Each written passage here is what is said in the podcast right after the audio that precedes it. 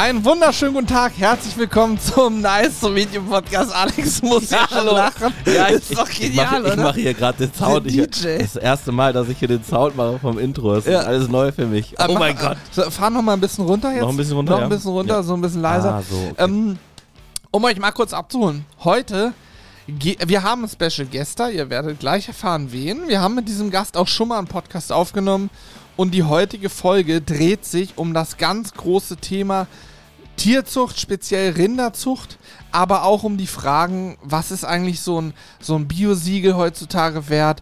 Was bedeuten die Han Haltungsformen, beziehungsweise wie ist es eigentlich dazu gekommen, dass es Haltungsform 1 bis 4 gibt?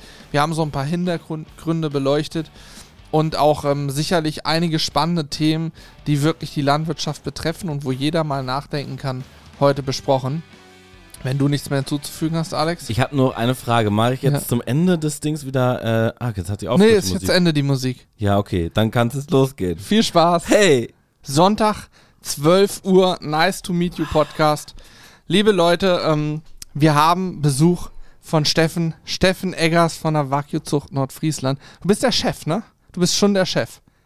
Ja, ich bin der Juniorchef, ne? Ja gut, aber äh, hast du es schon, hast du schon sozusagen vollständig übertragen bekommen, die Chefrechte, oder ist dein Vater schon noch so, dass du sagst, er zieht die Strippen? Naja, Gewaltenteilung ist so weit, dass wir die Landwirtschaft und den Vertrieb getrennt haben. Weil es Okay. auch zu groß ist tatsächlich. Mhm. Also ähm, manchmal sind so verrückte Tage in der Landwirtschaft und im Vertrieb gleichzeitig, dass du nicht beides mit einer Person hättest regeln können. Mhm. Und dann ist man froh, dass man einen hat, der nur die Landwirtschaft macht und die Tiere betreut und einer, der eben nur den Vertrieb macht, ähm, weil du kopftechnisch gar nicht mehr drin stecken kannst. Ja. Und das ist tatsächlich getrennt. Das ist ähm, Vertrieb, alles was da quasi zum Kunden äh, kommt, mit Pakete zum Restaurant kommt. Mhm. Und das machst du. Das mache ich. Mhm. Ja. Und Marketing, Hofladen, auch die Hofführung, das da Mhm. ist es halt, der Vertrieb mischt sich halt immer mit der Landwirtschaft. Mhm. Ne? Genauso sagt die Landwirtschaft auch mal so, ähm, was machen wir heute? Machen wir heute irgendwas Besonderes? Ja, dann kommen wir als Vertrieb, als nervige Beifahrer und wollen dann eine Story drehen und eine Drohne und alles Mögliche. Ne? Aber Das heißt, du machst auch Marketing quasi. Marketing, Vertrieb. Wie, Ja. wie man auch immer das. als, als Landwirt mit Direktvermarktung machst du halt alles. Ne? Ja. Also von der. Urproduktion, dass du ähm, Samstagabend, bevor du losfährst zum Feiern, gerade siehst, dass ein Kuh, eine Kuh kalbt. Das heißt, äh, da kommt ein Kalb, dann Hemd wieder ausziehst, schnell mal noch Arbeitsklamotten aufziehst und dann äh, Wie oft passiert dir das? das ist mir letzten Samstag das Ehrlich? passiert. Ja, wir waren, wir waren zum Grillen bei der Familie und wir sollten äh, einen schönen äh, Gasgrill neu einbrennen. Und dann habe ich gesagt, ich habe das richtige Fleisch dafür. Mhm. Und ich wusste das schon, wo wir losgefahren sind, wo wir Feierabend gemacht haben, okay, das kann sein. Und dann haben wir alle Kameras äh, auf die Box gerichtet, ähm, Kalbesensor angebracht und gesagt, okay, Kalbesensor ja, an der Kuh dann angebracht. ja. Hä, wie funktioniert das? Was ist das? Am Schwanzansatz ganz unten, also ganz oben quasi, ähm, der misst die Neigung und die Temperatur. Wenn sich Ach, das krass. Tier hinlegt, was es ja schlussendlich nachher macht, wenn Mhm. die Temperatur steigt und wenn der die Neigung halt dementsprechend sich verändert, dann kriegst du eine SMS. Und das kannst du so in Kurven, kannst du so alles gibt, ne? nachgucken. Und dann kannst du zwei Stunden, eine Stunde, eine halbe Stunde vorher informiert werden. Ähm, brauchst du manchmal nicht, weil wir eben schon mit Kameras dabei sind. Das heißt, du hast Mhm. das Tier halt immer live, egal wo du bist, ähm, on air. Ähm, aus äh, verschiedenen Situationen aus, oder verschiedenen Winkeln. Das ist nochmal ganz wichtig, weil die Tiere sich manchmal komisch hinlegen. Hast du gerade eine Kamera und siehst gar nichts mehr. Mhm. Ähm, und dann passiert das mal. Und dann wussten wir schon, wo wir losgefahren sind, okay, das kann sein. Aber es ist halt Natur. Es kann auch sein, dass das zwölf Stunden dauert, Mhm. eine Mhm. Geburt. Das ist halt wie bei Menschen auch. Ähm, kann auch sein, dass du mal gerade eine halbe Stunde das gesehen hast und eine halbe Stunde später steht ein Kalb da. Mhm. Ähm, naja, und dann wussten wir schon, wo wir losgefahren sind, dass wir zwischen den dritten und vierten Gang vielleicht den Gasgrill einmal ausmachen müssen. Und dann war es doch soweit. Schnell nach Hause gefallen, waren zehn Minuten weg. Ja, okay. Und Krass. dann äh, schnell mal Sachen ausgezogen, Kalb auf die Welt gebracht, geguckt, dass alles passt. Und wenn danach alles gut ist, also das ist so die entscheidendste Phase, Mhm. ähm, dann kannst du auch wieder abdüsen, weil dann kriegt die, die Mutterkuh das geregelt, das ist ihr, ihr Job. Mhm. Ja, klar. Ähm, Ja. So, aber natürlich in der ersten Zeit, wenn das, wenn das Kalb dann gerade draußen ist, muss die, muss die Mutterkuh sich natürlich auch berappeln und gucken. Ähm, steht ja noch meistens dann auf. Wenn es keine Kreislaufprobleme hat, wenn die Geburt natürlich anstrengend war, dann bleiben sie liegen. Hm. Das heißt, du hast nicht nur das Kalb, was du betreuen musst, sondern auch die, die Mutterkuh, die dann ähm, aufgepäppelt werden muss. Hm. Und ähm, so ist das. Und dann stehst du montags morgens in der Versandabteilung und packst Pakete. Also ich glaube, das ist relativ, Crazy. relativ äh, vielseitig. Ja, das glaube ich auch. Heftig, ey. Ja, das ist schon krass. Wie, also, und das kommt jetzt wahrscheinlich auch nicht so selten vor. Ich meine, wie, wie, wie, wie viele äh, Kälber kommen so ungefähr auf deinen Hof neu dazu äh, im, im Jahr, im Monat, wie auch immer? Also insgesamt über 100.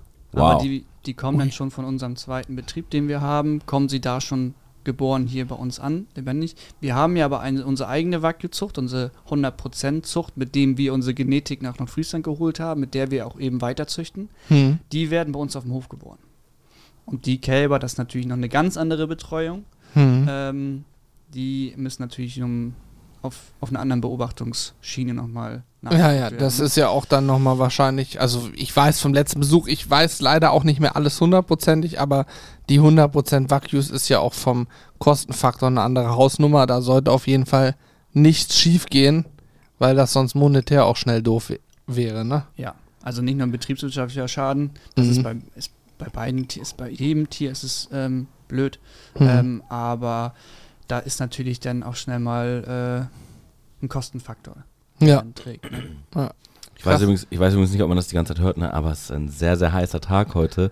Und weil, da wir einen Gast da haben, ne, haben wir hier mit, mit Gläsern und mit Eiswürfeln unser feinstes Wasser mit Melonengeschmack rausgeholt. Das feinste, fein perlig. Ah, nee, es ist komplett ohne Kohlensäure. Aber das ist wirklich geil mit Eiswürfeln, ne, hier Mhm. mal im Podcast. Wahrscheinlich wird man es die ganze Zeit hören. Und ihr könnt ja gerne mal in die, äh, in die Bewertung schreiben, wie doll es euch genervt hat. Aber nur mit 5 Sternen Bewertung. Richtig, das ist Aber- wichtig. du klimperst auch extra laut. Na was? Ähm, ich erinnere mich an, an unseren Besuch letztes Jahr. Wir haben eben gerade, ich wusste nicht mehr genau, wann es war. Es war letztes Jahr August. Da waren wir bei euch.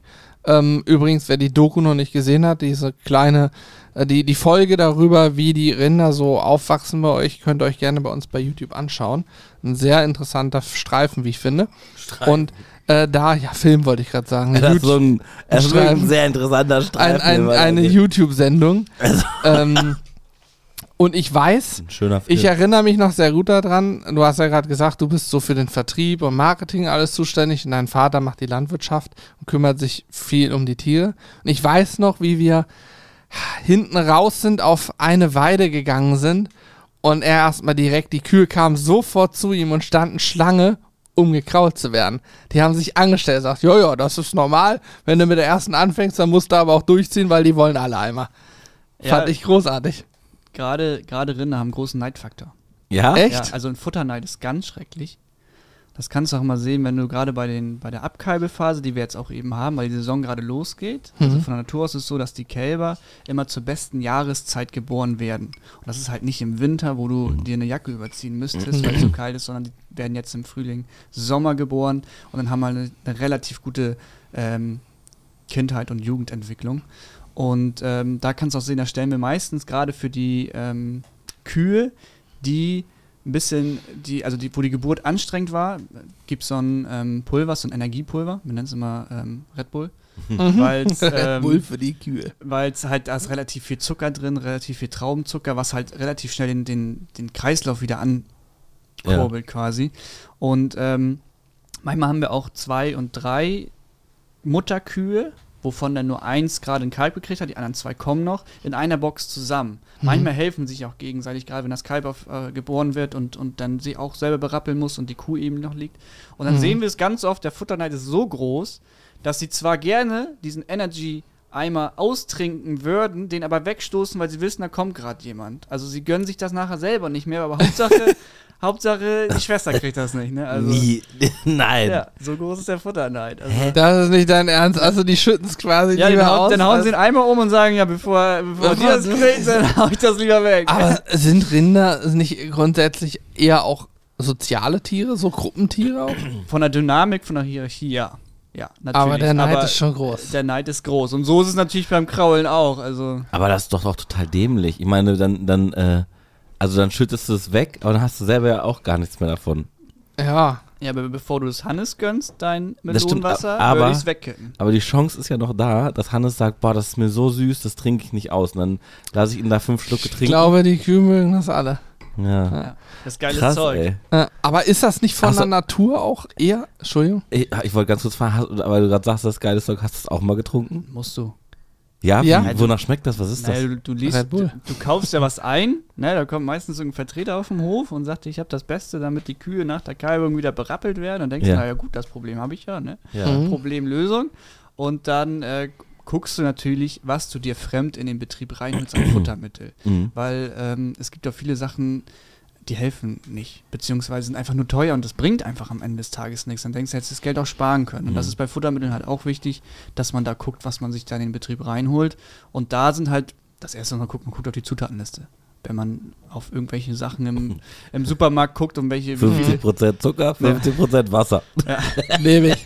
ja, und dann guckst du halt, wie viel da drin, Dextrose, Traubenzucker und dann mischst du es an und ähm, ganz komisch, Rinder stehen auf Oregano und, Okay. und auf Himbeere. Weil Keiner weiß warum. Himbeere finde ich Ja. lecker. Oregano auf der Pizza auch super. Ja. Also. Ja, aber Ja. in Kombination so, und, und, dieser, und, der, und der, der, der Energy Pulver, das, das äh, riecht nach Himbeere.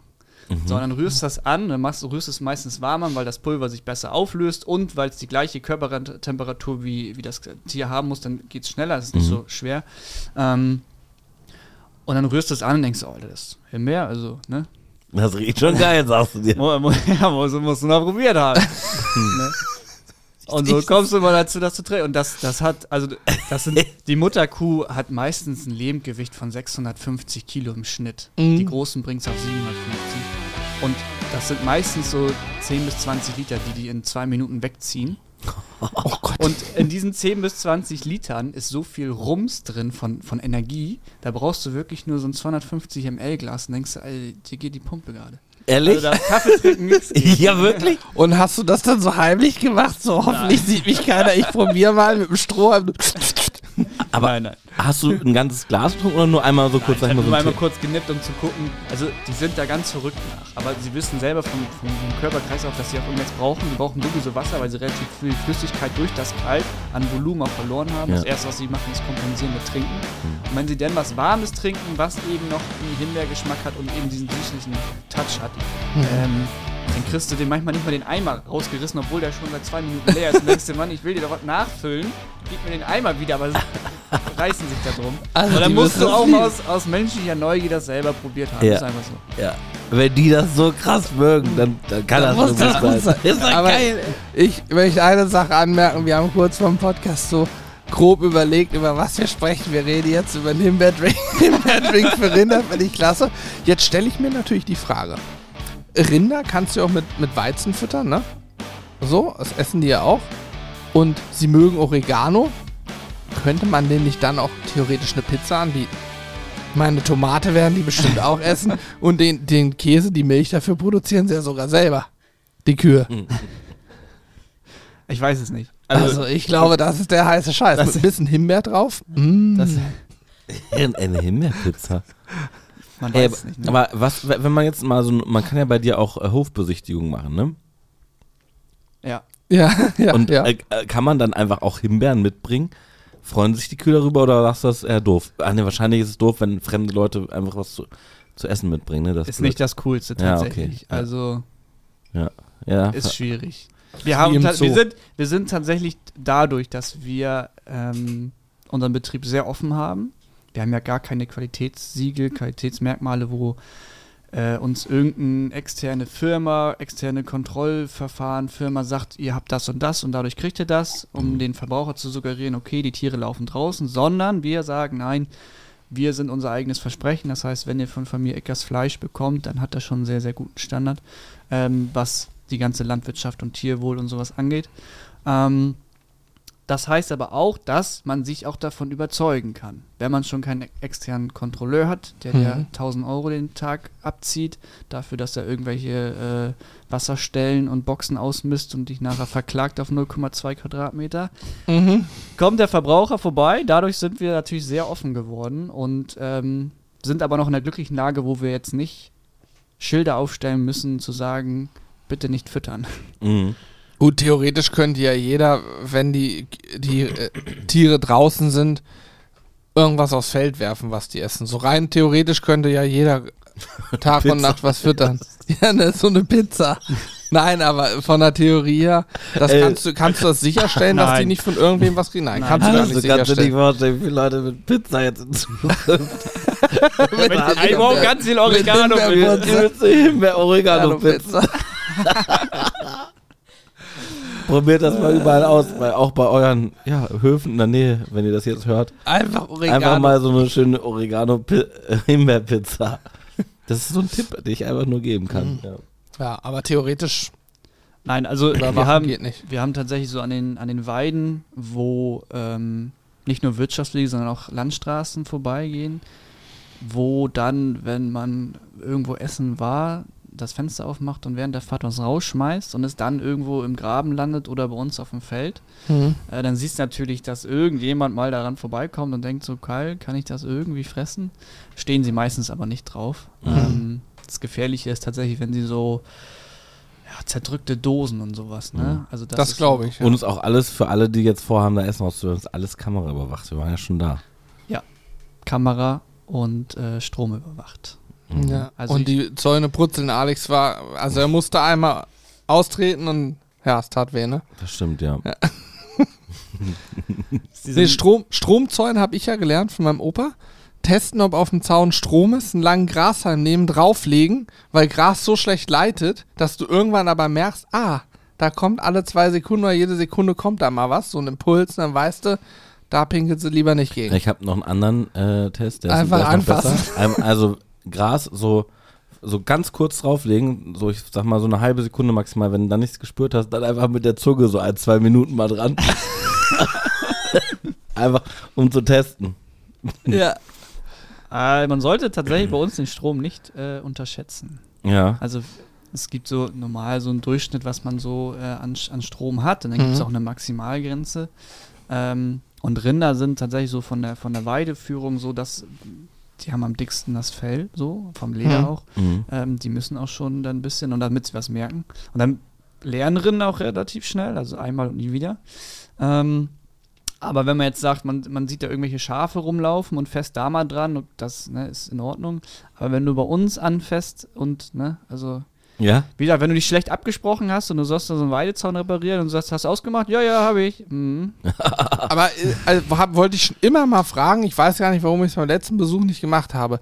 Ähm, wie ist die Kennzeichnungspflicht auf, also alle wie viel Meter müsst ihr theoretisch ein Schild haben? Achtung, Zaun unter Strom. Und ähm, wie hoch sind die Stromstärken? Darum geht es ja in erster Linie. Also ist das in irgendeiner Form, kann das irgendwie für Menschen, die vielleicht schon einen Herzfehler haben oder einen Herzschrittmacher oder ähnliches, ein Problem sein? Oder ist das eher so, dass du sagst, naja, das tut schon weh, das ist so wie wenn man aus so einem, ähm, hier Feuerzeuge, früher in der Schule war das Standard, aus den Feuerzeugen äh, diesen, diesen Piezo oder Ah, diesen ja, Zünder ja, ja, rausbauen und dann Stimmt. einmal klick, klick, das, das hat gezwirbelt, aber das war jetzt nicht schlimm. Boah, Ja. Und was man auch immer gemacht hat, man hat immer diese, die, diese, ähm, das so aufgebogen und dann das Gas so weit aufgedreht, dass da so eine übelste Flamme rausgekommen ist. Ja, kann sein. Das, Das- habe ich ja, ja. Da, da bist du eher am Thema. Wir waren eher so die Stromleute. Also ich gucke gerade mal nach, wir haben ja alles äh, online überwacht. Das heißt, wenn man irgendwo bei uns ähm, den Zaun aufmacht, das Tor aufmacht oder irgendwie reingeht, hatten wir tatsächlich schon mal. Echt? Ja, ja. Ach. Weil die kannten das aus den Alpen so, dass man zwischen den Tieren durchlaufen kann. Hm. Ja, Was? das sind gekennzeichnete Wanderwege. Bei uns sind das keine gezeich- gekennzeichneten Ah, habe ich in Wanderwege. Alpen auch oft gemacht. Ne? Ja. Da gehst du dann einfach Das durch ist, das ist ganz normal. Das, ist auch, ja. das sind auch Schilder und so, und da muss man aufpassen und das Mhm. ist auch alles in Ordnung. Hm. Aber äh, ein ganzes Tor aufmachen ist schon, ist schon heavy Ist schon tatsächlich. hart, ne? ja. Und ich gucke gerade drauf, ähm, 6425 Volt. Hm. Hm. Normale Steckdose 220 Ja. Volt. Ähm, Also das gibt einen ordentlichen Boah. Schlag. das gibt einen ordentlichen Schlag, aber, und das sind die, sind die neuen Stromgeräte, ähm, die jetzt auch Pflicht sind, ähm, erstens, wenn die sehr starke Erdung haben, das heißt, wenn man länger anfasst, und das ist ja so ein Taktstrom, alle zwei, Mhm. drei Sekunden kommt das. Das ist auch nicht so schlimm. Dauerhaft ist schlimm. Das bei 220 Ja, genau. Volt ist ja auch, wenn man es kurz mal, dann merkt man es, aber es, wenn Mhm. man es dauerhaft anfasst, wird es schlimm. Ähm, wenn die merken, dass eine dauerhafte Erdung da ist, das heißt, als Mensch reicht es schon, das anzufassen, dann takten die runter und sehen, okay, hier stimmt irgendwas nicht, wir verlieren äh, stark an Leistung und dann hören die auf. Das Aber ich- einmal, einmal ich mal. 6400 ist äh, schon eine Ausnahme. Aber äh, gut. äh, haben, haben denn äh, Kühe eine andere Erdung oder was? Oder wie? Oder was? Durch die Hufe? Oder wie ist das? Ja, die kriegen einen ordentlichen Schlag und du wirst als Mensch auch nicht, nicht weiter dran festhalten. Du wirst, Nein. wenn du da einmal berührst und es bumm macht, das ist so viel Spannung, das gibt aber einen ordentlichen, ordentlichen Impuls durch den Körper. Ich glaube, da sagst du, den fasse ich lieber nicht nochmal an. Ich kann mir nichts anderes vorstellen. Aber von der Stromstärke her ist es nicht so, also ich weiß ja, ich glaube 20 Milliampere sind schon ein Problem fürs Herz-Kreislauf-System. Äh, da ist wahrscheinlich Stromstärke ist wahrscheinlich, nicht- also du hast wahrscheinlich einen großen Widerstand auch und Genau. Ja. Also du darfst hoch bis auf 12.000 Volt. krass. Und normalerweise, wenn man irgendwo, sagen wir mal, klassisch anfasst, ist es bei 3000. Aber, Mhm. ja. Also ich brauchte bei damals, als ich noch studiert habe, meine Bachelorarbeit geschrieben habe, war ich eben bei Volkswagen in einer, in einer Konzernforschung und da brauchte ich für, ich glaube 48 kV, also 48.000 Volt, Hochvolt, musste ich schon so eine Hochvolt-Sensibilisierung machen. Gut, mit 6.000 seid ihr nicht dran, aber wenn du bis wie viel 12.000 hoch darfst, da bist du ja schon, in einem, sag ich mal, schon im Bereich, wo es auch unange sehr unangenehm wird. Ja, es sind Weidezäune, ne? Das Ja. ist, eben, ist ja kein gleichbleibender Strom. Gleichbleibender Strom Ja. ist ja auch bei 220 Volt schon Ja, gefährlich. ja, das aber stimmt. nicht nachmachen. Wie, wie muss ich Ja. mir, wenn, wenn du aufstehst, so einen Tag von dir vorstellen? Wa- vor allem, wann stehst du immer auf jeden Tag? Alter, jetzt machst du aber einen Themenwechsel. Wir sind gerade beim Elektrozaun. Ja, ich wollte das vorhin schon wissen. Äh, weil, weil ich mir, weil, weil, ich, weil ich auch gerne wissen würde, was so der Unterschied zwischen, wenn du sagst, du machst Vertrieb und dein Vater macht, macht sozusagen den Hof, da würde ich gerne mal wissen, was, du da, was da so der Unterschied ist irgendwie. Und ich glaub, kann mir vorstellen, dass ihr auch relativ unangenehme Zeiten habt zum Aufstehen. Also unangenehm im Sinne von, es steht wahrscheinlich sehr früh auf, oder? Ja, aber wir stehen tatsächlich fast gleichzeitig auf. Ja? Also so um ähm, halb sieben, Viertel vor sieben klingelt meiner, mein, äh, mein Wecker. Ähm, ich glaube, der von Rainer klingelt um, um halb sieben. Mhm. Und ähm, ich bin nur schnell aus dem Bett. du bist auch jünger, weißt ja, Ja. ja. Ich spring da raus. Ähm, und dann ist meistens so, sagt man immer so, dass man so um kurz vor sieben im Stall steht. So war es immer früher.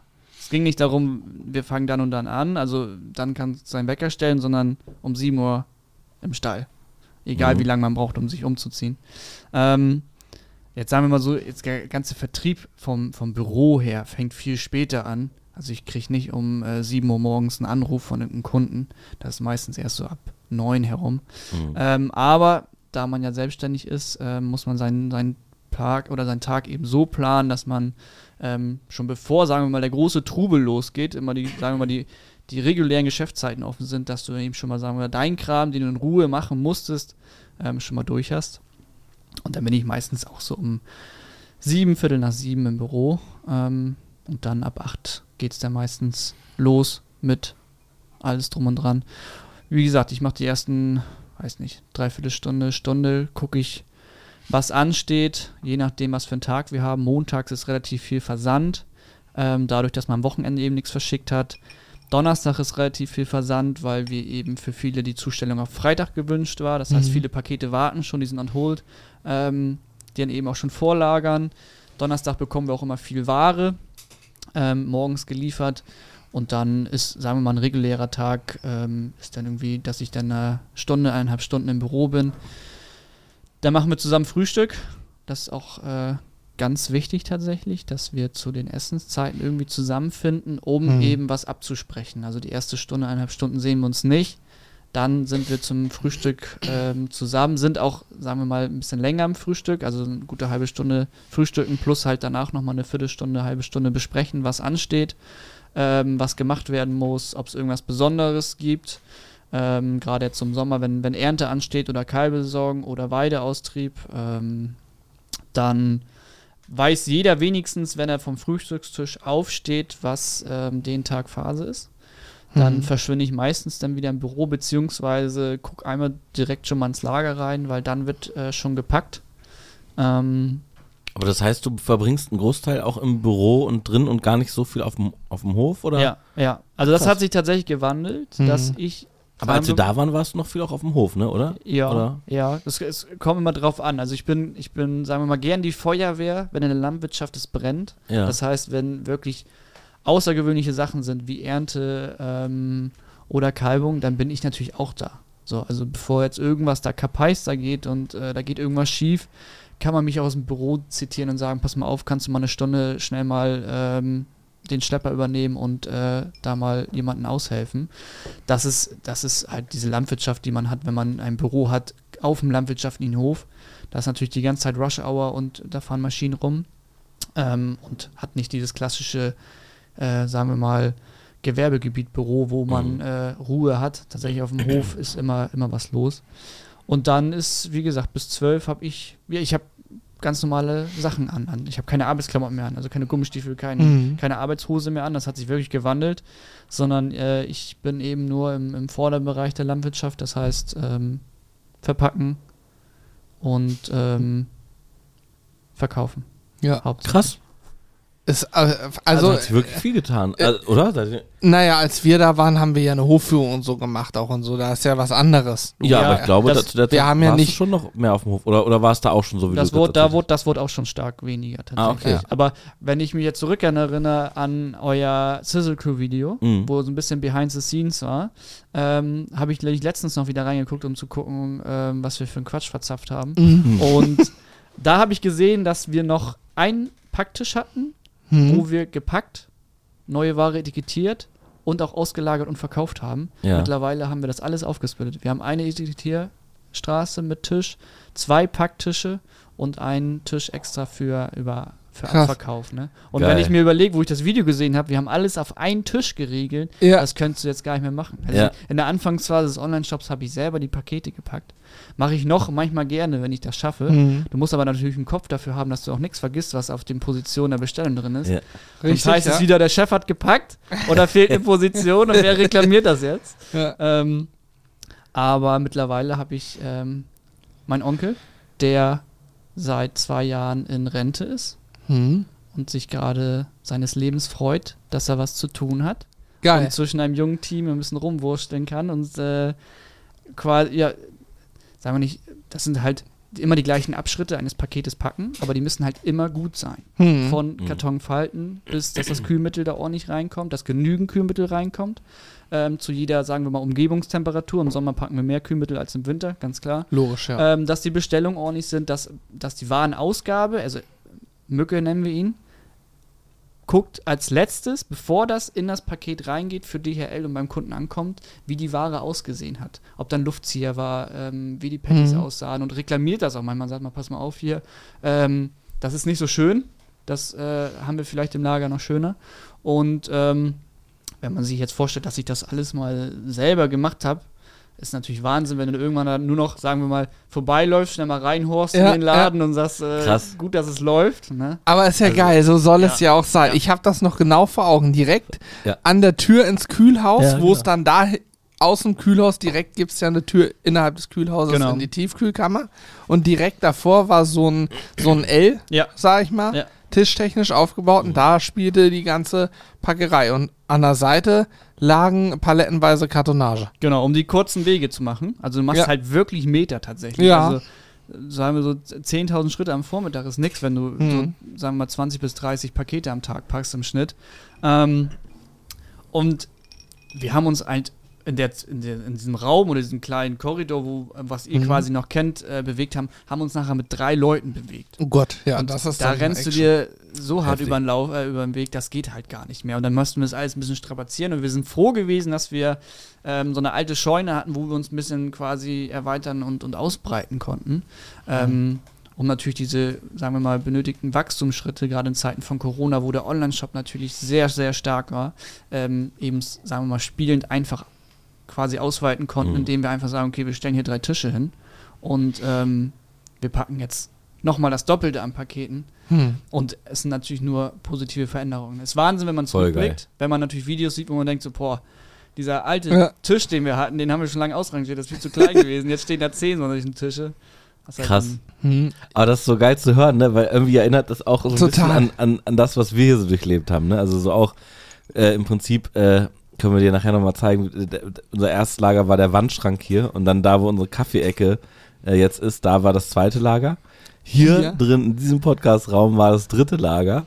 Ja. Und, äh, und dann irgendwann ging es nach unten und irgendwann haben wir das ja dann komplett ausgelagert. Aber es ist äh, total geil zu hören, weil es bei uns ja auch, äh, sag ich mal, ähnliche ja, Züge dann angenommen hatten. Mittlerweile wir auch echt recht viele Pakete verschicken, kann man sagen. Mhm. Ha hast du es so gemacht, dass du eine Person hast, die immer das Fleisch aus den Kühlhäusern holt? Oder rennt man sich da auch, sag ich mal, steht man sich da teilweise auch im Weg, wenn gerade zwei Leute sagen, ich will jetzt Fleisch holen, ich muss jetzt ja packen?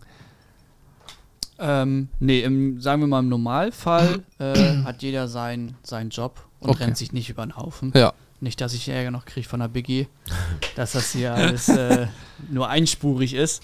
Ähm, aber wie gesagt, gerade in den Zeiten, wo wir viel verschicken, das sind so die besonderen Anlässe, Ostern, Weihnachten, wenn die Grillsaison ansteht, Mhm. dann haben wir natürlich, sagen wir mal, ein Paketaufkommen, was wir, sagen wir, also ein bisschen vorplanen kann, wo man weiß, okay, es wird gutes Wetter oder, oder Weihnachten steht vor der Tür, wir wissen jetzt, es wird mehr. Aber ob der Online-Shop am Sonntag, äh, sagen wir mal, 30 Bestellungen aufnimmt oder 120, das weißt du halt nicht. Mhm. Und dann stehst du da und dann meistens gucke ich mir Sonntagabend schon an, was die ganze Woche ansteht und sage, okay, wir brauchen vielleicht Montagmorgen ein mehr im Versand. Ähm, aber dann stehst du da Montagmorgen und sagst, sagst äh, ja, 50 Bestellungen. Ich glaube, 55 war maximal an einem Tag. 55 Hm. ähm, Bestellungen mit einzelnen Positionen, mit Hm. einzigartigen Steaks. Man kann es Ja. ja alles einzeln auswählen. Ja. Mhm. Ähm, zusammenpacken musst und halt auch beim letzten, beim 55. Paket wirklich noch mit dem Kopf dabei sein musst und sagst, okay, da soll jetzt ein 456 Gramm Rumsteak drin sein und äh, da sollen zwei äh, Kilo Hack drin sein und das Mhm. sollen die feinen Hackrollen sein und nicht die groben. Das ist halt schon. Das finde ich eh so krass bei euch, dass man äh, da wirklich, man kann sich jedes Steak und alles, äh, eigentlich alles komplett einzeln aussuchen. ne? Also da steht dann im Bestand ja auch immer drin, wir haben, äh, was ich, Teppanyaki Cut noch 122 Gramm, 135, äh, 110 und so. Also das, das heißt, es ist ja auch ein irre Aufwand eigentlich, das immer Das Richtige zu oder? greifen. Die Ja, sehen, ja, Ja, erstmal sehen ja Greifen, schon aber auch gleich aus. Ja, So. Das zu greifen, aber auch das Ganze immer dann aktuell einzupflegen und so. Ne? Das ja das, das, was mich am meisten gestört hat beim Online-Shop, beim Fleischhandel, das sind jetzt nicht nur wir, sondern sagen wir mal übergreifend, war das, dass man meistens immer geworben hat mit grammgenauer Abrechnung. Das heißt, man hat sich immer eine Range reingepackt. Rumsteak 400 bis 500 Gramm. Und dann wurde quasi am Ende eine Rechnung zusammengeschrieben, die dann nachher gepackt worden ist. Da ist ein 450 Gramm Rumsteak reingegangen. Und dann hat man quasi ähm, den höheren Wert geblockt in der Kreditkarte und hat dann gesehen, wie viel es tatsächlich war und hat nur dann den tatsächlichen Wert, nachdem es gepackt worden ist, quasi berechnet. Mhm. Das war mir tatsächlich immer so, für viele, gerade bei unseren Kilopreisen, beziehungsweise bei unserem Fleischsegment, ähm, ist grammgenaue Abrechnung das A und O, weil da machen wirklich manchmal 20 Gramm einen großen Unterschied. Mhm. Und ich würde mich selber betrogen fühlen, wenn ich ein teures ähm, Rumsteak oder Filet kaufe, gerade wenn es in der 100% Riege ist. Und sagen wir nicht, die fehlen 50 Gramm, aber das sind halt schon schnell mal 10, 15 Euro. Und da habe ich Mhm. gesagt, wenn wir was machen, dann muss es natürlich ordentlich sein mit dem Online-Shop. Wir machen eine grammgenaue Abrechnung im Vorrein, also quasi vorher, sodass der Kunde schon sagt, was er haben will. Und da haben wir viele Kunden, die mal sagen, ich möchte gerne 450 Gramm Rumsteak haben und ich möchte gerne das dreimal. Aber da, das 450 war schon gar nicht da. Aber das 456, das will ich gerne haben. Also typisch deutsch. Ja. Aber das möchte ich dann auch dreimal haben. Ich sage, ja, die Wahrscheinlichkeit, dass es jetzt dreimal 456 Gramm drin ist, gibt es nicht. Aber ihr müsst die Range dazwischen auswählen. ja. Wählt euch ein 448 aus, 456, vielleicht gibt es noch ein 462. Dann habt ihr eure Schnitt 450 Gramm Ja. Rumsteaks, habt ihr. Und wenn ihr es auspackt, ihr kriegt auch genau das Stück Fleisch mit dem Etikett, mit dem Gewicht, was da drin ist. Es ist natürlich sehr, sehr viel Arbeit, keine Mhm. Frage.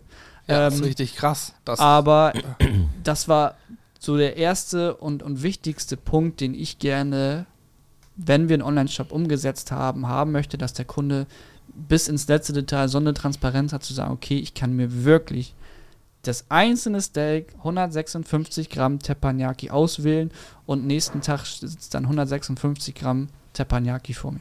Krass.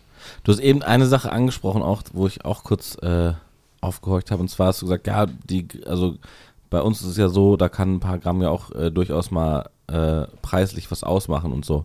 Wo Wobei ich finde, äh, ich finde es immer wieder krass. Also ich kenne ja nun jetzt langsam die Preise. Ich finde es trotzdem immer wieder krass, wenn ich auf, auf den Preis drauf gucke und dann denke so, Alter, krass, was man, was man dafür bekommt. Und dafür, also in meinem Kopf denke ich immer so, ey, das ist doch viel zu günstig. Aber ähm, also das ist total krass. Vielleicht auch alle Leute, die jetzt mal online äh, vielleicht gucken, Wagezucht Nordfriesland, ihr könnt ja auch mal selber mal vergleichen.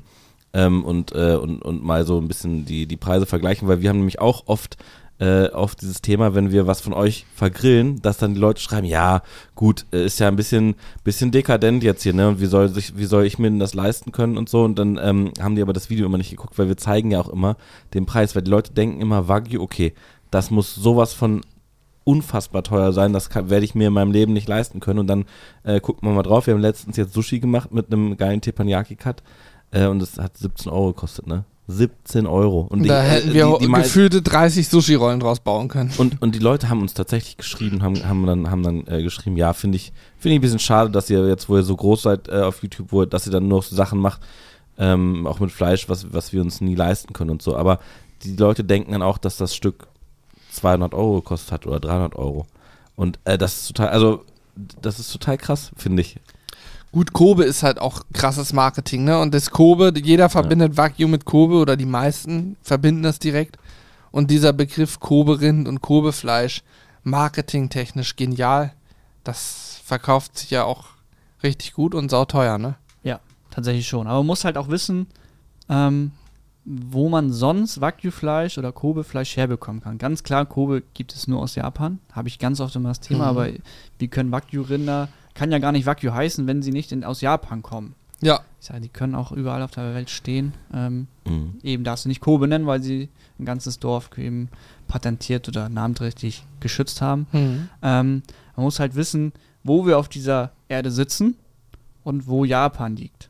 Und wo, wenn es nicht gerade aus Mhm. Japan kommt, sonst Wagyu-Fleisch herkommt. Entweder aus Australien oder aus Amerika. Und wenn man die äh, derzeitige Situation sieht, dass Schiffe entweder irgendwo äh, in Häfen sitzen, weil sie nicht weiterkommen, weil sie nicht gelöscht werden, oder wenn ähm, gerade Energiekosten, Öl und Diesel, Benzin unfassbar teurer werden, Mhm. dass dieses Stück Fleisch, was einen sehr, sehr weiten Transportweg hinter sich hat, natürlich auch sofort ansteigt von den Kosten und sich na gut sagt, okay, Wagyu-Fleisch, das kommt von weit weg, das muss teuer sein. Das ist richtig, wenn das erstmal 8000 Kilometer geschippert werden muss. Wenn es aber in Anführungszeichen 250, 280 Kilometer nur gefahren werden muss, ähm, dann haben wir natürlich nicht so eine Transportkosten wie Mhm. Kobe-Fleisch. Und das werden wir auch nie haben. Ja. Ne? Also wir fahren ja, werden nicht mit dem Goldesel das Paket ausliefern, ne? Also, Mit der Vielleicht. Kutsche. Also, um nochmal ein anderes Beispiel zu nennen, weil da, da ist das, mir ist das allererste Mal richtig krass vor Augen gekommen. Und zwar, könnt ihr auch übrigens selber mal überprüfen. Guckt euch mal die, äh, all- alle Zuhörer und Zuhörerinnen, guckt euch gerne mal die Kommentare an, als wir äh, Wagyu Brisket vergrillt haben auf YouTube. Ihr werdet viele Kommentare finden, äh, wo drin steht, dass das ja utopisch ist und man äh, das sich ja gar nicht leisten kann. Und das hat auch einen Grund. Uns wurden viele, viele Leute haben uns angeschrieben und haben gesagt, ja, das kostet doch bestimmt 1000, 1500 Euro, weil es die Leute so gewohnt waren. Das hat, glaube ich, 200 irgendwas. Ich glaube knapp 300 Euro Wir- wir- für wir- wir zeigen's im Video auch. 9,7 Kilo oder so, 9,6 Kilo Brisket. Also man sieht es Ja. auf jeden Fall in dem Video auch. Äh, und äh, das, also das, das ist ja, ja, es war vor kurzem war jemand, äh, war jemand hier bei uns, haben wir dir vorhin auch schon erzählt, äh, der auch regelmäßig unsere Streams guckt. Ähm, der hat unten, haben wir durch Zufall vor der Fleischerei getroffen, der hat auch gesagt, äh, der hat bei dir irgendwie, keine Ahnung, wie viel Hackfleisch gekauft, weil, weil er sagt, das ist einfach preis-leistungstechnisch un, unsch- unschlagbar. Sogar günstiger als bei seinem Fleischer wohl angeblich. Ja, ja, ja. Ja, war so. das, den Vergleich habe ich ganz oft. Normalerweise, also ich meine, die momentanen Lebensmittelpreise sind auch explodiert Mhm. und die haben sich sehr, sehr stark natürlich an unsere Preise angewohnt. Und wir haben, werden immer verglichen, normalerweise sagen wir, bevor die Lebensmittelpreise explodiert sind und noch weiter steigen werden, wurden wir immer mit dem höchsten und mit dem teuersten Hackfleisch, was es konventionell auf dem Markt gibt, verglichen. Und das ist Bio-Hackfleisch aus Deutschland. Mhm. So, und Bio-Hackfleisch ähm, hat immer, also unser Fleisch, unser Wagyu-Fleisch war immer teurer als noch das Bio-Hackfleisch, aber da haben sich viele Leute immer dran orientiert, gesagt haben, okay, das kostet noch 2, 3 Euro mehr das Kilo, wie auch immer. Mhm. Ähm, aber die, dieses Qualitätsmerkmal Bio und die ganzen Reglementare und die, die ganzen, sagen wir, Bürokratie und Anforderungen, die dieses Fleisch dann erfüllen muss, kostet auch unfassbar viel Geld. Das macht es dann meistens schon teuer. So, wenn man aber sagt, man kauft beim Landwirt vor Ort, der eben nicht sagt, wir müssen jetzt hier nicht ähm, 2000 Euro für einen Kontrolleur ausgeben, der unangekündigt auf den Hof kommt zweimal, um dann auszumessen, ob eine Box 0,2 Quadratmeter zu klein oder zu groß ist Ja. oder dass da eine Wassertränke fehlt, weil da ein Tier zu viel drin läuft und das meistens dann nicht genug Wasser kriegt. Das kostet ja sehr, sehr viel Geld und sehr viel Zeit auch für uns. Allein die Anträge auszu oder würde für uns sehr viel Zeit in Anspruch nehmen, Anträge auszustellen, Kriterien zu erfüllen, die unterschreiben lassen, dann dieses Label zu kriegen, was man jedes Jahr neu überprüfen lassen muss, Mhm. ob das immer noch das Label ist, was wir verdienen.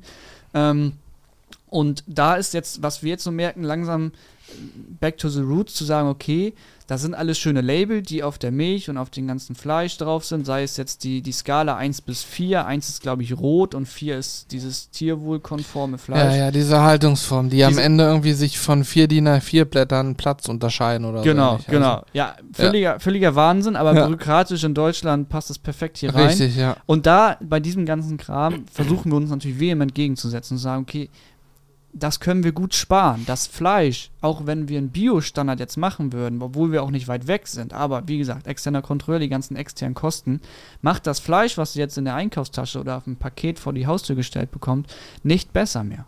Hm. So, und das ist natürlich dieser, dieser Fokus zu sagen, okay, ich kaufe lieber regional oder beim Landwirt, der mir zeigt, mit einer Betriebsführung oder mit einem Video oder mit einer, wieder mit einem Doku, ähm, wie der Hof aussieht, wie die Tiere aussehen, wer die Tiere füttert, ist auch ganz wichtig, dass Mhm. das ähm, nicht einer ist für 300 Tiere, sondern drei für 300 oder noch besser mehr, dass die Betreuung natürlich besser ist ja. und zu sagen, okay, ähm, vielleicht sollte man, sagen wir mal, behind the scenes hinter die Landwirte gucken und nicht hinter dieses Label zu sagen, okay, ich Mhm. vertraue darauf, dass ähm, das jetzt Weidemilch ist und die Tiere 120 Tage draußen gelaufen ist. Das hat auch seine Berechtigung, ist alles gut. Wenn ich aber zum Landwirt fahren kann und ich bin da im Mai, ich bin da im Juni, ich bin da im Juli, ich bin im August und im Oktober da und die Tiere liefen auch draußen, sind es auch 120 Tage, dann brauchen wir kein Label dafür und die Leute können sich das, sagen wir mal, günstiger dann einkaufen. Ja. ja gut, dazu hat natürlich leider, muss man auch sagen, nicht jeder die Möglichkeit, Nein. ähm, äh, immer mal zu, zu gucken, zu fahren und so. Aber ich habe eine äh, eine andere Frage, die sich, die sich da anschließt, weil, weil also ich selber habe eine Meinung dazu, aber die ist höchstwahrscheinlich sehr subjektiv. Aber diese ganzen äh, Label mit äh, äh, Tierwohl 1, 2, 3 und 4, was hältst du denn davon? Also weil ich Initiative Tierwohl. ja, also ich, ich, ich, ich sag mal so, ich, ich habe da jetzt äh, wahrscheinlich keine sehr objektive Meinung zu, weil ich auch viele Dinge gar nicht so detailliert überprüft habe, aber, aber du als jemand, der wahrscheinlich da sehr viel mehr Kontaktpunkte zu hat, zu sowas, ähm, äh, was, was ist denn deine Meinung dazu? Ja, ich habe immer zwei Seiten. Das ist immer ganz, ganz, ganz interessant. Ich, ich stehe immer zwischen der Schere der Landwirte, der Konsumenten, also unsere eigenen Berufskollegen, mit denen ich mich auch sehr viel austausche, ähm, und natürlich dem Verbraucher. Und das ist sehr interessant. Das haben viele Landwirte eben nicht, diesen direkten Draht zum, als wenn man Direktvermarktung hat, dass man den Kunden ähm, Freitagnachmittags und Samstagmorgens bei uns einen Hofladen hat. Wir Mhm. haben ja einen viel direkteren Draht zum Kunden, wenn er sagt, das hat mir nicht so gut geschmeckt und das hat mir gut geschmeckt und das sollte so geschnitten werden und so geschnitten werden. Ähm, und da ist es immer interessant zu sehen, dass der Verbraucher, den wir haben, sagt, okay, ich muss mich ja auf irgendwas verlassen. Ich brauche irgendwo, wenn ich, ähm, sagen wir mal, ich möchte Milch kaufen, ich möchte aber, dass die Tiere draußen gelaufen sind, dann brauche ich Weidemilch. Dafür gibt es ein Label, das ist auch alles schön und gut. Und dann gibt es eben auch die Landwirte, die sagen, okay, ähm, der Verbraucher wünscht das, dann mache ich dieses Label, kann meine Milch so verkaufen, natürlich dann auch für mehr Preis, weil es mehr Aufwand ist, ähm, und beide Seiten sind glücklich.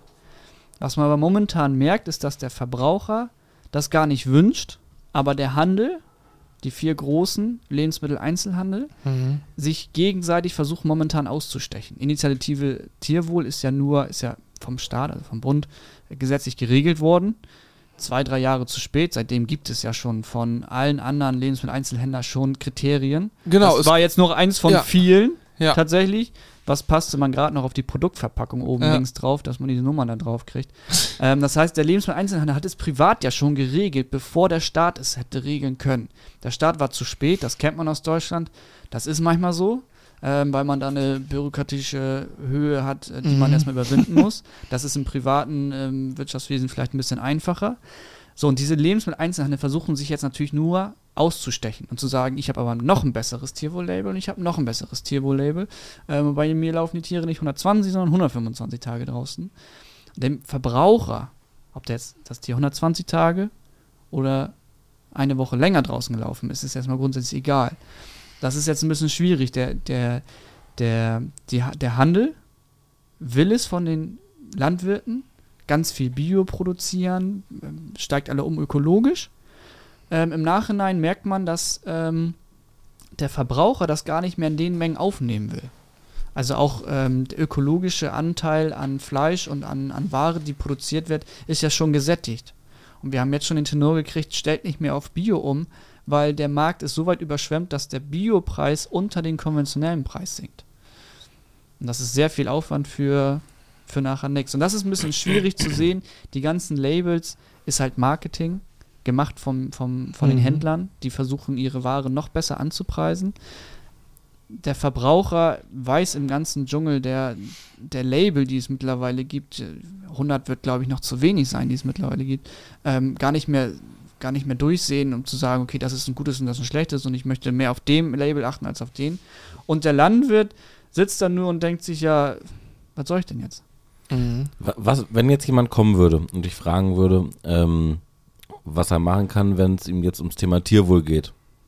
Also worauf kann, kann, kann man achten, wenn es einem mit rein ums Thema Tierwohl geht, bei, beim Einkauf? Also gibt es da äh, Tipps, die du zum einen wahrscheinlich für jemanden hast, der vielleicht auch einen Hof in der Nähe hat, aber auch vielleicht für jemanden, der in einer äh, Großstadt wohnt? Was, wie, wie würdest du da rangehen? Das ist eine gute Frage. Ja, letzteres ist echt schwer, ne? Äh, in der Stadt ist es halt wirklich. In der, Stadt, in der Stadt ist es schwierig. Also Mhm. ich, ich kenne es ja nicht anders, ich bin auf dem Land groß geworden. Ähm, da konnte man sehen, dass Ende April die Tiere rauskamen und dass Mhm. die Tiere das gut haben. Das Mhm. konnte man als, sagen wir mal, mit einem normalen menschlichen Verstand konntest du das sehen. Mhm. Ähm, deswegen, wir haben ja auch viele, ähm, die gerade sehr gerne in Nordfriesland ähm, oder auf Durchreise nach Dänemark Urlaub machen ähm, und dann eben, sagen wir mal, aus der Großstadt oder aus den Großstädten kommen und dann mal, äh, sagen wir mal, Urlaub auf dem Bauernhof machen, dann bei uns vorbeikommen und sich das dann angucken. Sagen wir mal so, wenn man eben nicht die Möglichkeit hat, sagen wir mal, bei den Landwirten vor Ort nachzugucken, dann wird es wirklich schwierig. Da muss man sich ja auf, sagen wir mal, eine, eine Veredelung oder Händlerstufe verlassen, die sagt, Mhm. naja, du, ich habe das aber bei Bauer Willi gekauft. Mhm. Heute Ja. Morgen noch aus dem Ja. Stall. Und dafür gibt es die ganzen Siegel. Und Ja, die werden stimmt. leider natürlich, ja. natürlich dann auch oftmals wahrscheinlich auch durch die Lobby so angepasst, dass dann vielleicht noch der eine oder andere mehr so ein Siegel bekommt oder es Möglichkeiten gibt, eine Anforderung, sage ich mal, anders auszulegen und ruckzuck äh, kriegt für jeder ein Biosiegel, ne? Also, ja. Weil, weil ich, weil ich stelle mir nämlich selber die Frage ganz oft, wenn es ums, also ich, ich habe jetzt tatsächlich, ich kaufe häufiger, wenn ich mal einkaufe, Eier auch im Supermarkt. Und da kaufe ich immer das, wo ich denke, ja, okay, da steht Bio drauf, da steht Freilandhaltung und so drauf. Und das, das ist so das Beste, was, was ich da bekommen kann. Aber trotzdem frage ich mich nämlich immer, ob ich da gerade auf irgendwas reinfalle. Was vielleicht gar nicht so ist. Ich hoffe einfach, dass es nicht so ist. Aber ich frage mich halt immer, ob ich da gerade irgend, also ich, ich versuche sozusagen das so zu machen, dass es so was in meiner Macht halt äh, dann liegt. Aber ich bin mir trotzdem so ein bisschen unsicher, sag ich mal. ja, also sagen wir mal, die, die Deutschen haben, was Lebensmittel angeht, eigentlich ein absolutes Luxusproblem, weil in Deutschland von der EU aus gesehen, beziehungsweise weltweit einer der größten und höchsten Standards herrscht. Gerade was, also ganz am Ende, das merken wir auch im Vertrieb, was Hygiene angeht. Bei der Verarbeitung, bei der Vakuumierung, bei der Lagerung. Also das ist besser äh, überwacht als, als alles andere. Hm. Ähm, und wenn man jetzt beim, beim Thema Eier bleibt, dann muss man sich halt überlegen oder halt gucken, ähm, da gibt es drei Eierpappen. Die eine ist, sagen wir mal, die günstigste. Dann wäre es einfach halber mal einfach, ja, es wäre es wär einfach zu gucken, wo kommt das her?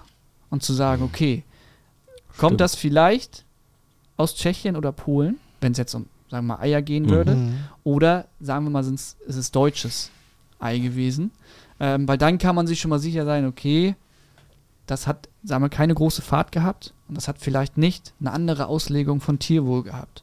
Hm. Also ähm, die versuchen das jetzt europäisch weit die gleichen Standards zu heben, um eben auch den Wettbewerb auszuschließen, dass Mhm. Polen oder Tschechien keine günstigeren ähm, Eier mehr produzieren kann wie die Deutschen, weil sie einen sehr hohen Standard an, ähm, an Erzeugung haben und dadurch die, sagen wir, die deutsche Ware immer teurer ist. Und wir sind natürlich immer gerne das Exportland. Das heißt, wir nehmen unsere teure deutsche Ware, exportieren die und holen uns günstige importierte Ware wieder rein. Und bei Mhm. den Eiern gibt es aber auch, und das gibt es eigentlich mittlerweile in allen Segmenten, gibt es, und das ist meistens entweder Bio oder ähm, vielleicht gibt es einen regionalen Stand, wo man weiß, okay, ähm, das sind Eier von, sagen wir mal, nur einer Entfernung, wenn es eine Großstadt sein soll, von 100 oder 120 Kilometern und nicht 800 oder Mhm. 1000. Ja. Mhm. Also ich glaube, ich glaube bei Eiern, wenn man da auf Regionalität und Bio achtet, kauft man auch grundsätzlich ein ganz gutes Produkt. Ich kaufe hier auch immer im Supermarkt die Eier und ich nehme immer die gleiche Firma, die dahinter steht oder den gleichen Erzeuger. Der ist auch nicht weit weg, das kann man nachgucken. Ich weiß es aus dem Kopf nicht, aber ist Umkreis 20 Kilometer. Ich habe den Hof nun selber noch nie besucht, aber ich habe da ein gutes Gefühl. Freilandeier, ähm, Bio und alles, was so dazugehört, das fühlt sich gut an. Bei Gemüse habe ich auch mal gehört, da soll wohl dieser Bio-Standard echt gut sein. Also Bio-Gemüse soll wohl wirklich auch ziemlich gut sein. Ich glaube, da kann man auch nicht so viel, sage ich mal, Schindluder betreiben wie bei der Tierzucht und dann Schlachtung über Zu viel Gemüse auf zu wenig Raum. Richtig, ja. Ich, also, ne, das schließt sich ja aus, wenn du auf. Also ja, ernsthaft. Wenn du Ja. auf, auf zu wenig Platz die Pflanzen machst, dann kommt halt die Natur und eine Pflanze wird sich durchsetzen und über die anderen wachsen und die anderen werden dann halt gar nicht wachsen. Das, du kannst da nicht so viel, glaube ich, falsch machen. Und das Thema Düngen und so ist ja dann durch Bio geregelt. Wer da Blödsinn macht, wird relativ schnell vermutlich auffliegen und dann auch kein Biosiegel mehr haben und andere Probleme haben. Deswegen ist das bei Gemüse, glaube ich, ganz gut. Ich hatte aber, ich habe mir eben Zettel genommen, weil ich die Fragen nicht so zwischenrufen wollte, aber ich hatte mir eine Sache aufgeschrieben, nämlich zum Thema Hofladen, also zwei Sachen zum Hofladen. Einmal eine kurze Geschichte. Ähm, Julian Korbi und ich waren im Anfang Mai gerade in Norwegen zum Angeln und haben an einem Ausfalltag, wo es stark geregnet hat, da konnten wir also nicht rausfahren, da war auch Wind draußen, Welle, haben wir ähm, eine Käserei aufgesucht. Die hatte der vierte, der mit war, ein Freund von uns, hatte die vorher schon rausgesucht. Und diese Käserei hat schon ähm, Awards gewonnen. World Winning Schieß mich tot im Käsebereich für den Käse, den sie machen. World Winning Cheese mich tot. Richtig, ja. Schieß mich tot, genau. Und äh, der Käse war fantastisch und wir haben uns dann ein bisschen unterhalten und auch gefragt, wo kann man eigentlich mal die Kühe sehen? Und die waren da auch ganz transparent und sagten, na klar, geht einfach, ist zwar keiner da, aber ihr könnt durch den Stall gehen, könnt auch mal hinten rum auf die Weide. Und die hatten also auch im Prinzip so wie bei euch so ein ganz offenes Konzept. Du kannst da hinfahren, kannst Käse kaufen, du müsstest theoretisch nicht mal auf eine, jemanden warten, da ist eine Klingel und eine Telefonnummer, falls niemand da ist, ruf mich an so, aber du kannst auch einfach Käse nehmen, Geld hinlegen und wieder gehen. Also da sind die, gut, ist auch Norwegen da sehr ländlich, da ist sowieso immer alles offen, aber da konntest du auch reingehen, die Kühe sehen, denen ging's super und die haben aber auch einen ganz normalen Stall, der aber immer aufsteht und die können raus, rein, wie sie Bock haben, denn auch das ist, glaube ich, ein Irrglaube, den haben wir, meine ich, auch, als wir bei euch auf dem Hof waren, mal besprochen. Äh, Viele denken ja, die, die, die Tiere müssen auch 24-7 immer draußen sein. Und auch Schweine müssen immer auf einer riesen Weide sein. Aber am Ende ist das wie bei Menschen. Ich bin auch gerne mal draußen, ich bin aber auch gerne mal drin. Und ich glaube, so ein Tier entscheidet schon ganz gerne, sich auch mal selber dazu, vielleicht, wenn es heiß ist, nicht gerade draußen zu stehen, sondern auch mal in einen angenehmen, kühlen Stall zu gehen. Und Schweine, die natürlich nicht den ganzen Tag auf engstem Raum leben sollten, aber Schweine sind ja auch Rudeltiere, die auch gerne dicht an dicht zusammenliegen, wo man denkt, oh Gott, das geht ja aber gar nicht, aber im Endeffekt ist es der natürliche Instinkt. Ne? Also ich glaube, da muss man auch immer drauf achten, dass die Tiere am Ende das machen können, was sie machen wollen. Ne? Ja, ja. Aber das größte Thema ist halt die Transparenz. Ne? Also Richtig, ja. So, und ähm, das wäre bei uns auch so ein Thema. Viele sind immer ganz überrascht, beziehungsweise schwenkt es um in eine Erschrockenheit, wo dürfen wir jetzt den Hof schnell mal sehen. Ich sage, ja, ich habe 15 Minuten, 20 Minuten Zeit, solange das Telefon nicht klingelt und einer mir herrennt und sagt, ich habe da eine Frage, ähm, dann habe ich die Zeit und nehme mir die Zeit auch, ähm, weil das ist halt meine Arbeitszeit. Ich bin dafür da, dann hätten wir die Kunden nicht da, wären wir auch nicht da, ganz einfach. Und ich könnte mir sonntags keine Brötchen leisten. Hm. Und ähm, dann sind sie immer ganz erschrocken oder überrascht, dass sie über den Hof gucken dürfen und sich das angucken dürfen. Und dann sage ich denen auch immer, na gut, wenn ihr fragt, oder ich, eigentlich meistens fragen sie, beziehungsweise wenn, ähm, wenn ich wirklich dann Zeit habe oder ich weiß, dass ich keinen Termindruck habe, dann schlage ich es auch gerne selber vor, weißt du, wir gucken schon mal rüber, gerade wenn Familien da sind mit kleinen Kindern, ähm, weil das natürlich ein absolutes Highlight ist mit einem Bauernhof. Mhm. Ich kenne es nicht anders, aber dadurch, dass wir jetzt drei Jahre in der Dreckvermarktung sind, ich weiß, dass es, dass es echt, sagen wir mal, ähm, Menschen oder Familien aus der Stadt nicht gewohnt sind, zwischen Tieren und, und, und dem Bauernleben da zu sein, finde ich es umso schöner, wenn gerade Familien da sind mit Kindern, ähm, um dann einmal über den Hof zu gehen. Und viele fragen dann, äh, dürfen wir das denn überhaupt? Ich sage, ja, warum denn nicht? Ja, ich hätte das nicht gedacht. Ich sage, ja, kann ich verstehen. Aber was hätte ich jetzt, was wäre meine Antwort gewesen, hätte ich gesagt, nein, Mhm. dürft ihr nicht. Mhm. Ihr kauft so teures Stück Fleisch, kauft ihr quasi uns mit, ne? Ja, Ähm, da passt die Antwort, dürfen wir schnell mal die Tiere sehen? Und ich sage, nein, bloß nicht. Also vorne einkaufen, und dann weg. das Geld da lassen und dann ganz schnell wieder gehen. Ne? Das ist ja, erstens hat das nichts mit Seriosität zu tun und auch mit Transparenz nicht. Das Mhm. heißt, es ist ganz klar, wenn man Lebensmittel kauft und man hat die Hinterfragen, wie wird es produziert, wo, wo kommt es her?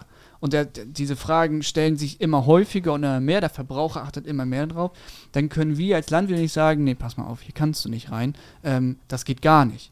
Das können wir halt auch nicht machen. Hm. Und diese Frage, also die Transparenz muss man halt so weit stellen, dass man sagt, okay, die logische Konsequenz hätte sagen, nein, will ich nicht, dann denkt sich der Verbraucher, der Kunde auch, ja, was ist denn mit dem los? Ja, aber es ist halt nicht selbstverständlich, nein, ne? selbstverständlich So, nicht. ich bin ja auch auf dem Dorf aufgewachsen und bei uns auf dem Dorf gibt es auch eine Handvoll äh, Landwirte. Also da gibt es natürlich viele, die Felder bewirtschaften, Getreide etc. Aber wir haben auch den einen oder anderen, der eben Tiere hält. Ähm, Schweine, auch äh, Rinder und Hühner und so. Und da war es früher, also ich rede jetzt früher vor so 20 Jahren ungefähr, da konntest du immer auf den Bauernhof gehen, die haben auch standardmäßig hatte jeder seinen Hofladen. Du konntest überall, jeder der Hühner hatte, da lagen immer die Eier, die lagen abgepackt, du konntest dir nehmen und konntest einfach Geld in eine Kasse schmeißen, wieder gehen, das war Standard. Ich glaube, das stirbt auch immer mehr aus. Ne? Du hast vorhin auch gesagt, du unterhältst dich viel mit Kollegen, die meisten haben keine Direktvermarktung. Sagt mir dann ja auch schon, die meisten werden keinen Hofladen haben. Liegt vielleicht auch an der Gegend, dass da nicht so viele Menschen wohnen wie hier im Raum Hannover, sag ich mal. Aber ich kenne das so von früher auch. Die meisten Landwirte bei uns auf dem Dorf, die hatten fast alle irgendwie einen Hofladen. Da konntest du immer rum, mal klingeln hier, ich brauche Eier, ich brauche mal dies, das, jenes, Kartoffeln hast du da bekommen. Ja. Und Das- ja. Es wird jetzt aber wieder mehr, also so eine Mhm. Kehrtwende, ne? also dass der Verbraucher und gerade, sagen wir mal, so unsere jüngere Zielgruppe ähm, immer mehr drauf achtet. Ähm, und das finden wir, wie gesagt, ganz schön. Aber man muss auch, und das, das weiß ich auch bei unseren Berufskollegen, das war auch in meiner Ausbildung so, da hätte ich mir nicht vorstellen können, ähm, auf den Betrieben, ähm, wo ich war, dass wir dennoch eine Hofführung machen können. Hm. Weil wir waren so voll mit Arbeit. Und da ging es wirklich, da musste man mit, mit spitzen Bleistift rechnen, dass man da eine Rentabilität in die, sagen wir mal, konventionelle Standardlandwirtschaft in Deutschland reinbringt, ähm, wenn es eben günstige Milch aus, aus dem Ausland gibt. ja, Ne? logisch. So, und dann kann ich auch verstehen, die Berufskollegen, ja, das ist ein einfach Reden, was ich hier mache. Öffnet eure Hofe, Höfe und, und äh, lasst die Leute rauf und macht den Hufführung. Das kann nicht jeder. Gerade die Familienbetriebe, die keine Fremdarbeitskräfte haben, ähm, die sind, sagen wir mal, in diesem kleinen bäuerlichen Stil noch so klein, dass sie eben froh sind, dass sie keine Fremdarbeitskräfte brauchen, kein jemand, der jeden Monat noch einen Lohn kriegt, ähm, haben aber eben das auch zu 100% ihre Arbeitszeit ausgelastet, damit sie eben auch gutes Geld verdienen, wenn sie es Mhm. denn schaffen. Und die ganz Großen, ähm, die eben Fremdarbeitskräfte haben. Und wenn man mittlerweile sind 10 bis 15 Voll-AKs keine Seltenheit mehr, weil sich alle Betriebe, die sagen wir mal im Dorf gab es früher 10 Bauernhöfe, sich jetzt konzentrieren auf einen. Also Cars Arbeitskräfte oder Ja? Arbeitskräfte. Angestellte, 10 bis 15 Angestellte. Genau. Ja. fest angestellt, ist es auch kein Wunder mehr, dass der Chef auch keine Zeit mehr hat. Hm. Weil allein das zu managen ist auch schon eine Hausnummer. Und dann, wie gesagt, und gerade in den Zeiten, das ist immer das, wenn das schönste Wetter ist und die Kunden am, am liebsten quasi bei uns einkaufen, sind auch die Phasen, wo wir meistens auf dem Trecker sitzen und Ernte einfahren. Ja. Und das habe ich auch einmal oder zweimal gehabt ähm, auf dem Samstag. Da war ich dann, sagen wir mal, froh, dass wir, dass der, dass es 12 Uhr war, der, der Hofladen konnte geschlossen werden, weil ich wusste, um 1 nach 12 sitze ich auf dem Schlepper. Personal war sowieso gerade nicht so reichlich und ähm, dann ging es los. So. Und das ist natürlich ganz klar, du musst auch die Zeit haben, den, den Verbraucher zu, zu zeigen. Und wenn du die Zeit nicht hast, dann muss es jemand anderes machen. Ne? Hm. Ihr baut auch, also die Rinder essen oder die, Kü- die, die Rinder, ist Rind eigentlich männlich und weiblich in einem? Ja. Ja, also die Rinder essen ja auch das Gras, was so wächst, aber ihr baut ja auch Futter selber an, also Mais und sowas, ne? Ja. Ähm, was wollte ich eigentlich? Das war jetzt eigentlich nur die Frage zum Thema, du bist auf dem Schlepper. Du wolltest Also eigentlich noch Rinder wissen, ob man Rinder. Weiblich, also ihr baut ja auch Mais. Ja, Ja, nee, nee, was ich, eigentlich, nur wissen, ob man Rinder gut gendern kann, ne? Richtig, ja, ja. RinderInnen und. RinderInnen, genau. Muss man das gendern? Ich sage mal Rind und Kuh, aber eigentlich müsste ich dann ja Bulle und Kuh oder Ochse. Ochse ist der Kastrierte, ne? Ja. Genau. Ich komme da auch immer durcheinander. Ich habe vorhin auch, glaube ich, Kuh gesagt. Und Ja, am Ende ist es, ihr wisst ja, worüber wir sprechen. Mehr Ähm, Schweinchen. was, worauf ich eigentlich hinaus wollte, ich könnte mir auch vorstellen, wenn ich mit meiner Landwirtschaft, zum Beispiel, du hast es ähm, vorhin angesprochen, Milch, wenn ich in diesem oder mein Hauptgeschäft das Thema Milch ist und ich aber nicht direkt vermarkte, sondern immer einen Abnehmer habe, dann werden mir ja auch die Preise aufdiktiert. Ja. Du hast ja gar nicht die Möglichkeit heutzutage zu sagen, ha, bei mir kostet die Milch aber 10 Cent mehr. Dann kommt nämlich der große Abnehmer und sagt, nee, nee, bei dir kostet die Milch ja 10 Cent weniger, wie bei allen anderen auch. Ansonsten kaufen wir keine Milch mehr bei dir. Und dann hast du ja, also ich könnte mir vorstellen, dass das richtig ein Teufelskreis ist, aus dem du so einfach gar nicht raus kannst. Es sei denn, du hast viel Geld auf der hohen Kante und machst einfach einen Break und sagst so, und jetzt scheiß ich drauf. Ich mache jetzt den Cut, sage allen, ihr könnt mich mal am Arsch. Und dann äh, fange ich irgendwas anderes an. Ich meine, Ja. wenn man, wenn man ähm, Unternehmer ist und Mhm. man produziert etwas und dieses Produkt, was man produziert, in dem Fall wäre es Lebensmittel, werden dir garantiert immer abgenommen. Von ein und denselben Abnehmer. Dann braucht man kein Marketing machen. Richtig. Weil du kennst den Abnehmer ja schon. Dem brauchst du nicht noch sagen, ich bin der und der und äh, wir machen das und das. Und du sollst nur lieber mal unsere Doku angucken, weil äh, die ist gut. Mhm. So, das heißt, und das ist natürlich ein bisschen der günstigere Preis, der Abnehmer macht dann das Marketing und sagt, ich mache dieses Produkt, sagen wir mal Rohmilch, verarbeite es weiter zu Trinkmilch oder zu, zu Käse, Mutter, macht dann Werbung und verkaufe das. Deswegen ist der Erzeugerpreis günstiger, weil der Landwirt im konventionellen Bereich sein Marketing, seinen Vertrieb auch abgibt. Mhm. So, das war das, was ich auch immer lernen musste in der Direktvermarktung. Wenn du selber machst, dann musst du sehr viel Zeit und sehr viel Geld haben.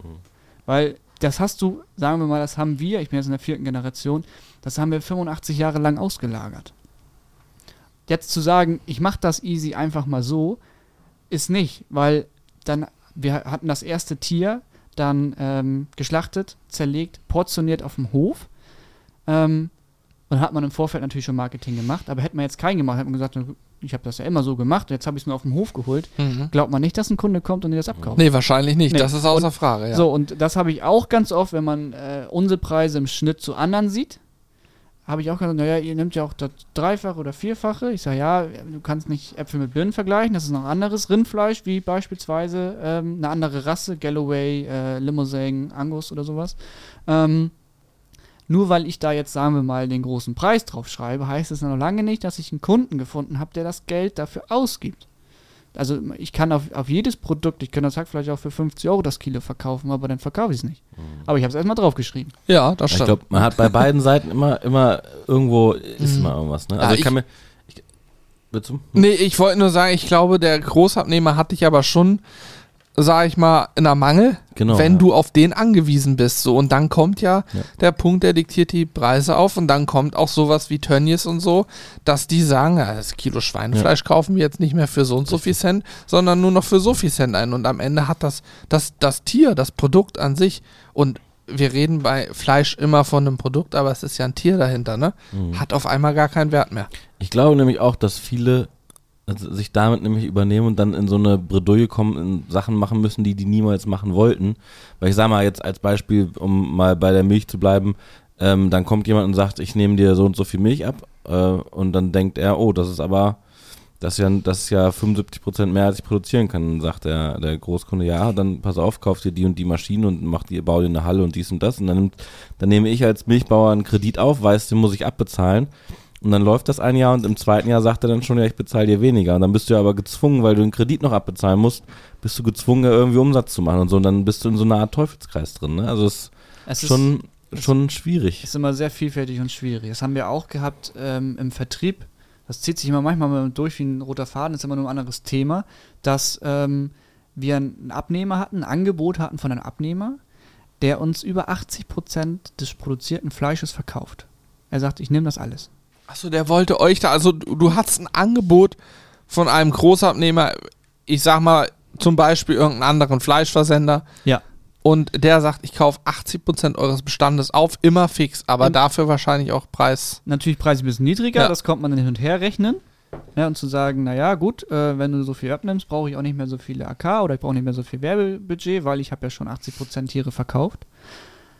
Aber, und das ist dieses Problem, und das ist das, was, was ich nie machen werde, ist ein Absatz einem Kunden und einen Absatzweg, wir haben immer Absatzweg Online-Shop, Absatzweg Hofladen, Absatzweg Gastronomie. Wir geben keiner der Säulen so viel Macht, dass es unsere eigene äh, Existenz kosten könnte.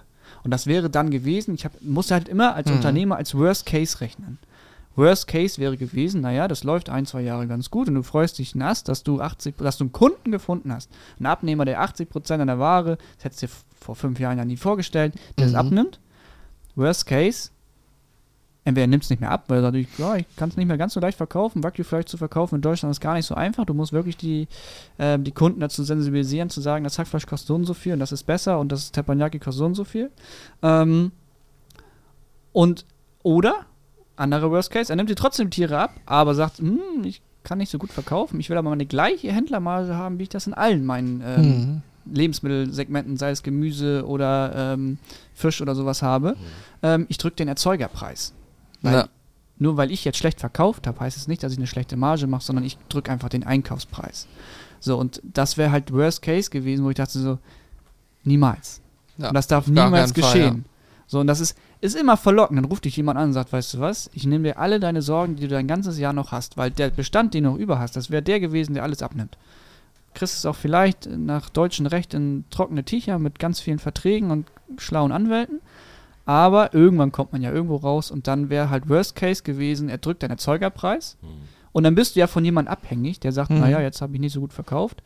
Und dadurch, dass die Säule so groß ist, sagst du ja auch nicht, naja, dann ähm, werden wir unsere Geschäftsbeziehungen jetzt erstmal trennen. Richtig, dann ja. hast du auf einmal 80% Absatz, den du wieder neu aufbauen musst. Ne? Ja. Deswegen sind wir ganz froh, dass wir mit dem, mit dem Online-Shop in der Corona-Zeit einen sehr, sehr großen Kundenstamm akquiriert haben, wo wir quasi ähm, unser, unser Absatzrisiko, dass wenn mal einer was nicht verkauft oder sagen wir mal, einer möchte jetzt kein Teppanyaki haben und der andere reißt sich drum, dass wir das auf viele Schultern quasi lasten können, das Problem Hm. oder die, das Risiko. Ne? Und das macht, macht es natürlich einfacher, abends einzuschlafen. Ja, auf jeden Fall. Ich meine, wenn du vorher größtenteils von Gastro abhängig warst ähm, oder dich auf Gastro fokussiert hast, ja, man hätte ja auf, also vor 2020 hätte kein Mensch gesagt, naja, Gastro, da gibt's mal ein Problem.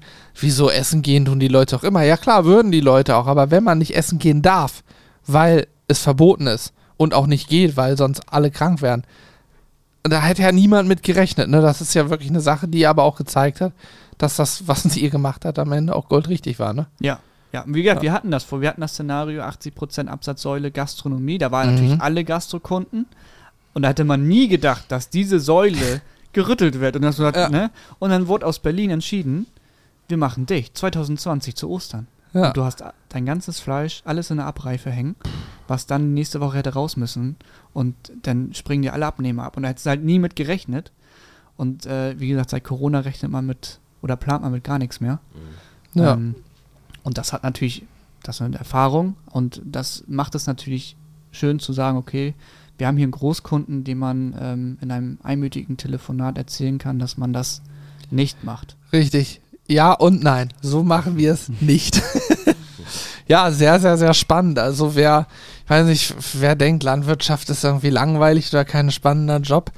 Ich, ich wurde von dir schon letztes Jahr eines Besseren belehrt, aber auch vorher habe ich das schon oft gesehen und auch im Freundeskreis den einen oder anderen.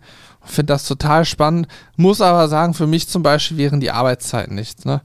Also gerade die Tatsache, so ich habe einen Kollegen, der ist halt immer im Sommer, sobald es losgeht, äh, Felder, ähm, wie heißt es, Felder be Bestäuben. Nee, äh, Bestellen. bestellen, so Felder bestellen, also die Bestellen. Aussaat etc. pp.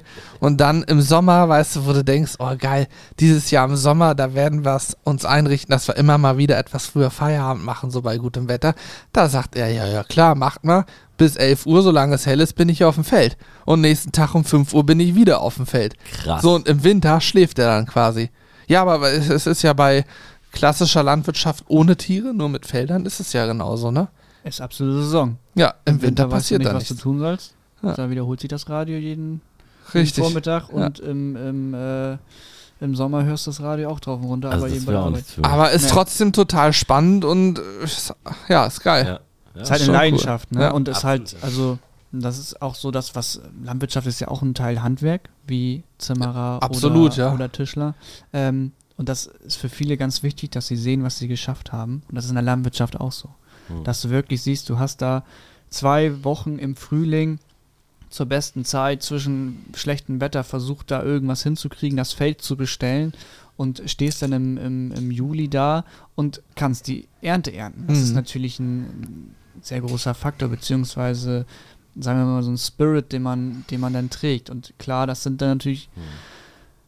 Arbeitszeiten, die äh, manchmal unchristlich sind, aber man, man macht ja was hoffentlich immer Gutes. Ja, was einfach Spaß macht. Um nochmal den Bogen zum Anfang zu schließen und dann noch ein Ende zu finden, denn wir nehmen schon wieder über eine Stunde auf. Gleich bauen wir für einen Livestream auf.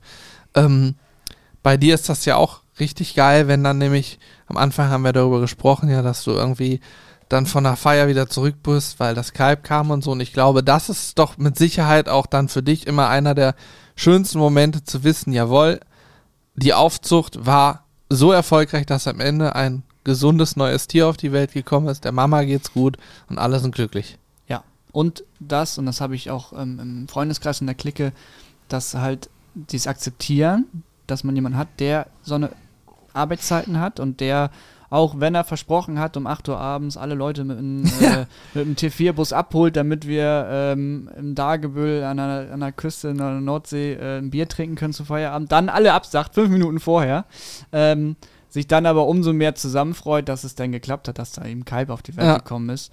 Und ähm, das ist halt Betriebserfolg, den man, den man selber, wenn man seinen eigenen Hof hat, was immer wie so ein kleines Kind ist, was man, was man aufzieht und betüdelt und versucht selber dann anfängt irgendwann zu laufen und Fahrrad zu fahren, eine sehr, sehr spannende Zeit ist. Ne? Großartig, ja. Ich habe dem nichts mehr hinzuzufügen. Alex auch nicht scheinbar. So- Soll ich auf Stopp drücken? Also Leute, vielen, vielen Dank, dass ihr zugehört habt. Äh, ich hoffe, es war für euch auch spannend. Also ich fand's, ich fand's mega spannend. Letzter Podcast mit uns war ja auch jetzt gut ein Jahr her. Ich weiß ehrlich gesagt nicht, worüber wir da so alles gesprochen haben. Aber ich glaube über andere Themen. Ja, aber da hatten wir ja, die Pferde und Kühe und Windmühlen im Hintergrund. Da hatten wir ja so ein, so ein Open Air, kann man quasi Ja, sagen, als richtig. Studio. Ja, jetzt Äh, sitzen wir halt hier in Diesmal ist so einem es die Raum. Revanche, dass Ja. ich hier hinkommt. Ja. Das wäre jetzt aber auch geil gewesen, hättest du gesagt, nee, wir haben eigentlich genau über das gleiche gesprochen. Ja, ich hab's mir vorher noch notiert, Ja. wir haben exakt den Podcast wiederholt. Ja, bei uns im kleinen Podcastzimmer. Ja. Naja. Für alle, die noch mehr Infos haben wollen, also es gibt ja die Doku online äh, auf dem Hauptkanal. Es gibt auf der Sizzle Crew, haben wir auch drüber gesprochen, gibt es ein bisschen Behind the Scenes. Klar, es hat sich viel geändert. Aber heute Abend, das werden jetzt die Leute natürlich, die Zuhörer und Zuhörerinnen nicht mitbekommen, aber wir haben ja gestreamt. Schande über euer Haupt, dass ihr nicht dabei wart, wenn ihr das jetzt hört und denkt, hä, habe ich nicht gesehen. Ansonsten Schade, ja, traurig. Jeden Mittwoch um 18 Uhr streamen wir. Und es, ich bin mir sehr sicher, dass auch äh, Stream-Highlights äh, online gehen werden auf unserem Hauptkanal neuerdings. Und da kann man mit Sicherheit auch nochmal das eine oder andere coole mitnehmen. Ja, so ist es. Also in dem Sinne, vielen Dank fürs Zuhören. Macht's gut. Ciao.